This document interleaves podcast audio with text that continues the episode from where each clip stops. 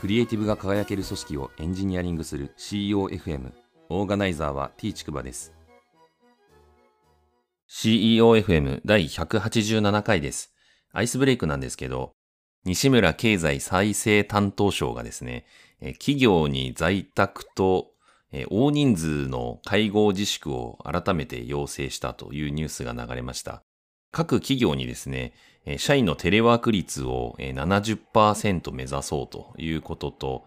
あと飲み会を含めた大人数の会合を控えるようにということで、まあ、今のですね、コロナの感染状況を踏まえて、まあ、拡大しているということで、まあ、判断をしたので、企業にもですね、協力を要請するという流れになっているみたいですね。えー、私自身も週末の繁華街の様子とか見てるとですね、やはり企業の方針の影響が大きいなっていうのは率直に思うんですよね。結構密な状態で、えー、飲めや歌や大騒ぎしてる人たちを見たりするので、えー、怖いなと思って見てるんですけど、まあ特に週末の夜ですね、は非常に多くてですね、それって結局出社させてる企業がいて、で、出社したところに行って帰りがけに一杯行こうぜってなって、多分そういう状況になってると思うので、これがですね、企業がテレワークを推進することによって、出社がなくなると集まる機会もなくなるので、そうするとそういう機会も減るんじゃないかなっていうふうに思うので、まあ、個人的には朗報だと思ってるんですけど、まあ、そんなに皆さん、出社すると、こう飲みに行かなきゃいけないぐらい、えー、組織の中でストレス抱えてんのかなっていうふうに、ちょっと心配になるなっていう側面もあって、複雑な心境ではありますっていう感じですね。本日の配信テーマなんですけど、裏表のない組織を運営するのに必要な情報公開というテーマで話をしたいと思います。えー、まあ、裏表のない人っていう、まあ、人にフォーカスするとですね、まあ、当然、裏表ある人よりも、裏表ない人の方が好ましいっていうふうに思うっていうのは、まあ、大抵の人がそういうことを言うんじゃないかなと思うんですけれども、まあ、一方でですね、これが人があの組織に置き換わった時に、まあ、組織においてですね、この裏表のない組織みたいなものを目指そうとしたときに、それがそもそもいいと思えるかっていう話と、またあの、まあそういう裏表のない組織を運営するためには、情報の透明性と情報の秘匿性みたいな、この部分をですね、両立させる必要があって、で、そのあたりは結構設計が必要で難しいなっていうところが感じています。まずですね、ちょっとこの辺の問題を整理するために、情報の透明性が求められる理由をまず考えてみるんですけれども、えー、一つはですね、全体感に立って細部を詰めるっていうことが必要なんじゃないかなと思っていて、えー、まあ、もうちょっとあの、わかりやすい端的な言葉で言うと、局所最適化を回避するっていうことだと思うんですけれども、えー、そこの組織に属している人がですね、できるだけ全体感に立って、えー、その上でですね、えー、細部を作っていくみたいなことをやった方がですね、えー、当然局所最適化がされなくて済むということで、で、そういう全体感に立つためには、まず情報が透明にオープンになっていて、いろんな情報にアクセスできる必要があるかなと思っています。えー、二つ目なんですけど、えーまあ、組織とかですね、他者との、えー、自分との関係性の重なりを知るっていうことが大事かなと思っていて、まあ、そのためにですね、情報の透明性っていうのが必要になってくるかなと思います。私はあの、存在目的という言葉をよく使いますけど、えー、まさにこの組織の存在目的と、えー、自分の存在目的が、えー、どのあたりが重なってんだっけと、共通なんだっけっていうところをですね、え知るためには、えいろんな情報が透明になっててオープンになっていることで、えそれをより鮮明に知ることができるというふうに考えています。え三つ目なんですけど、え組織運営がですね、健全であることを保つためには、え特にお金回りの情報が透明性担保されている必要があるかなっていうふうに思っています。まあ、これは具体的な組織で考えると非常にわかりやすいんじゃないかなと思うんですけれども、えー、マンションのですね、管理組合なんかまさにそうだと思いますね。えー、この管理組合の、えー、会計のお金回りって全部公開されていて何をやるのか、で、何にお金を使うのか、みたいな話とかも全部フルオープンになっていて、えそれをみんながアクセスすることができるという感じなので、えー、そういう、まあ、組織運営をしているところはですね、まあ、健全と言えるんじゃないかなと思います。えー、最近ニュースでですね、えー、震災の復興事業で、あの、裏金が、あ横行してたみたいなのがすっぱ抜かれてましたけど、え、まさにですね、この大手ゼネコンが発注をした先のですね、中小企業から大量にちょっとお金を、まあ不正な分をですね、えー、まあなんかキャバクラに使ったりとか海外旅行に使ったりみたいなことが指摘されていて、えー、まあ大体ですね、組織の運営のにまつわるお金回りで、えクローズドになっていたりするとですね、まあこういう散財みたいなことが大体起きてしまうので、まあ、良くないという感じですね。えー、余談なんですけど、えー、そういう夜のお店に使ったり、海外旅行に使ったりするって、今コロナ禍によってですね、制限されてるので、えー、こういう黒いお金を使う先もあんまりなくなってるっていう、まあ世相になっているとも言えるんじゃないかなと思うんですけども、そういう意味で言うと、いい世の中なのかもしれないんですけれども、で、話を元に戻すとですね、えー、情報の今度、秘匿性に関することですね。これが求められる理由っていうのは何だろうっていうのをちょっと考えてみたんですけれども、こちらも3つ考えてみました。え1つはですね、えクリエイティブのエンターテインメント性を担保するっていうことですね。えー、まあ、とあるですね、嫁ちゃんが、あの、ちょっと、まあ、追っかけまでいかないんですけど、ちょっとチェックしているバンドがあって、で、そのバンドがですね、えー、このコロナ禍によって、ちょっとお金回りが心もとないんで、え、募金というか、あまあ、クラウドファンディング的にですね、寄付してくださいというのを呼びかけたっていうのがですね、ちょっと、なんていうんですかね、えー、メッセージが微妙だっていうので批判されたりとかしていてですね、えー、まあ、あお金とかもすごく金額も明確に書いてたりとかしてて、うん、私は比較的それを読んだ時に、誠実なんじゃないかって感じたんですけど、まあやはりそういうのって、えー、まあクリエイティブのエンターテインメント性を阻害するような、まあちょっとしらけさせるみたいな側面もあるので、あんま良くないのかなっていうふうに思って、まあ嫁ちゃんもちょっと憤慨してるっていう感じでした。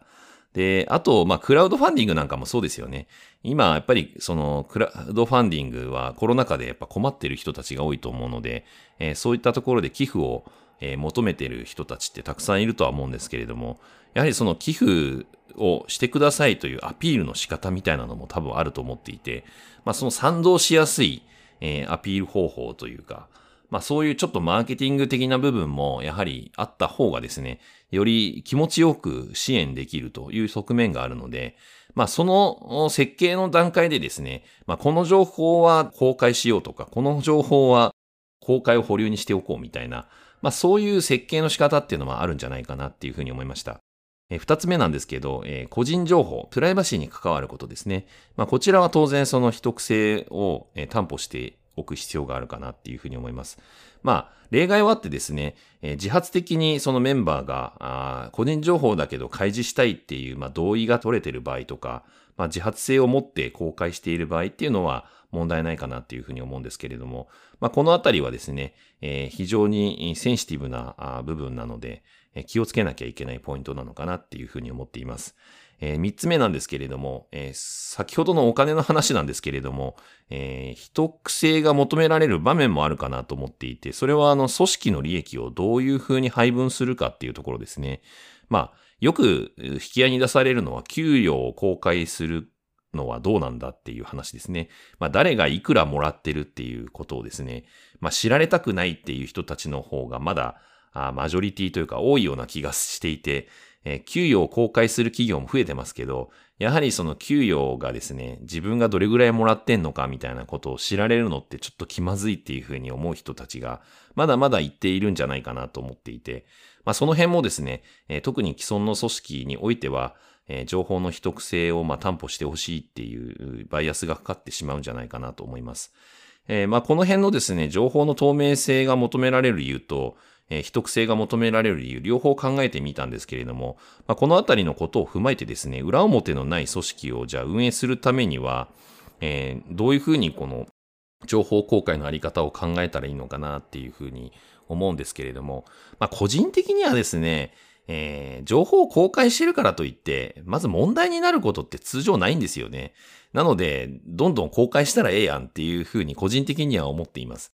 情報をいつも公開して問題になるっていう時って、大体あの、隠してることがですね、まあ、まずいことなんですよね。えー、知られちゃまずいことを隠す。で、隠しているからバレる。で、バレるから問題になるみたいな構図があるので、まあそういう感じのものはですね、そもそも隠さなければ起きないということで、公開することを前提としてやっぱ考えた方が、組織運営上も非常にいい方向に行くんじゃないかなって個人的には思っています。まああとですね、その組織では当たり前だと思っていることでも、やはりその世間一般の感覚からするとちょっとずれてるよね、みたいなこともあると思うので、まあそういったものは公開することによってですね、世間とのずれがどういうものなのかっていうことを認識することにもつながって、まあ私はいいんじゃないかなと思っているので、まあそういった意味でもですね、公開していくってことは積極的にやるべきなのかなっていうふうに思っています。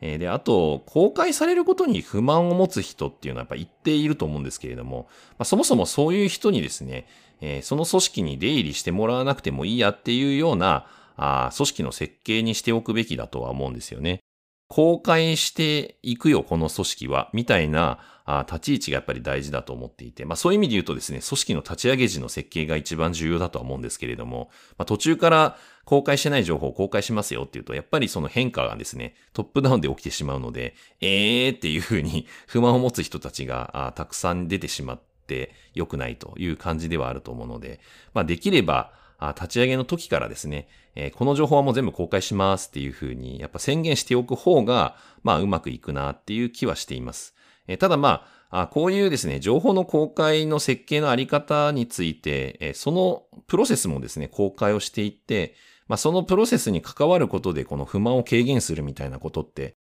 できるんじゃないかなと思うので、まあ、そんな感じで配慮するっていうのも一つの方法かもしれないと思います。えー、三つ目なんですけど、えっと、プライバシーには配慮しつつもですね、やはりあの、公開することの方がメリットがあって、組織の存在目的がより鮮明になるんですよね。まあ、内側からもそうですし、外側からもそうなんですよね。まず内側からですね、その、この情報は公開するしないとかって選別することによってですね、その過程で、大体組織の存在目的ってなんだっけみたいなことに立ち返らざるを得なくなるので、えー、まあ、うちの組織の存在目的を達成するためにはこの情報はオープンにした方がいいよねって多分なると思うんですよね。で、そういうプロセスを経ていって、納得性を持って公開された情報っていうのは非常に意味のある情報公開になると思うので、え、それがですね、外側から見たときに、あ、この組織って非常に情報公開のセンスあるなっていうふうに、多分心ある人からは受け止められるという感じで、えー、外側からも評価されるようになるということで、まあこれはあの、情報公開のプロセスそのものがですね、えー、内外問わず、えー、非常に意味を持ってるっていういい事例と言えるんじゃないかなと思うので、まあそんな感じの、まあ、あいい効果を与えてくれるのがこの情報公開かなと思います。まあ、なので、えっと、まとめるとですね、裏表のない組織っていうのをやっぱ運営する上においては、えー、こういう、いろいろと考えられた情報公開のあり方みたいなのが必要で、で、できるだけですね、あの、こんなものまで公開するのっていうところまでですね、思い切って公開してみるっていうことで、えー、新たな化学反応が起きたりもすると思うので、まあ今の時代はですね、できるだけ迷ったら公開するっていうふうに倒していった方が、あうまくいくなっていうのは、えー、いろんなその、まあ非営利、営利団体関わらずですね、えー、いろんなコミュニティの運営とかを見ていると、私自身が感じていることですね。第187回の配信は以上です。ご意見ご感想などあれば、Twitter アカウント t ちくばまでハッシュタグは CEOFM です。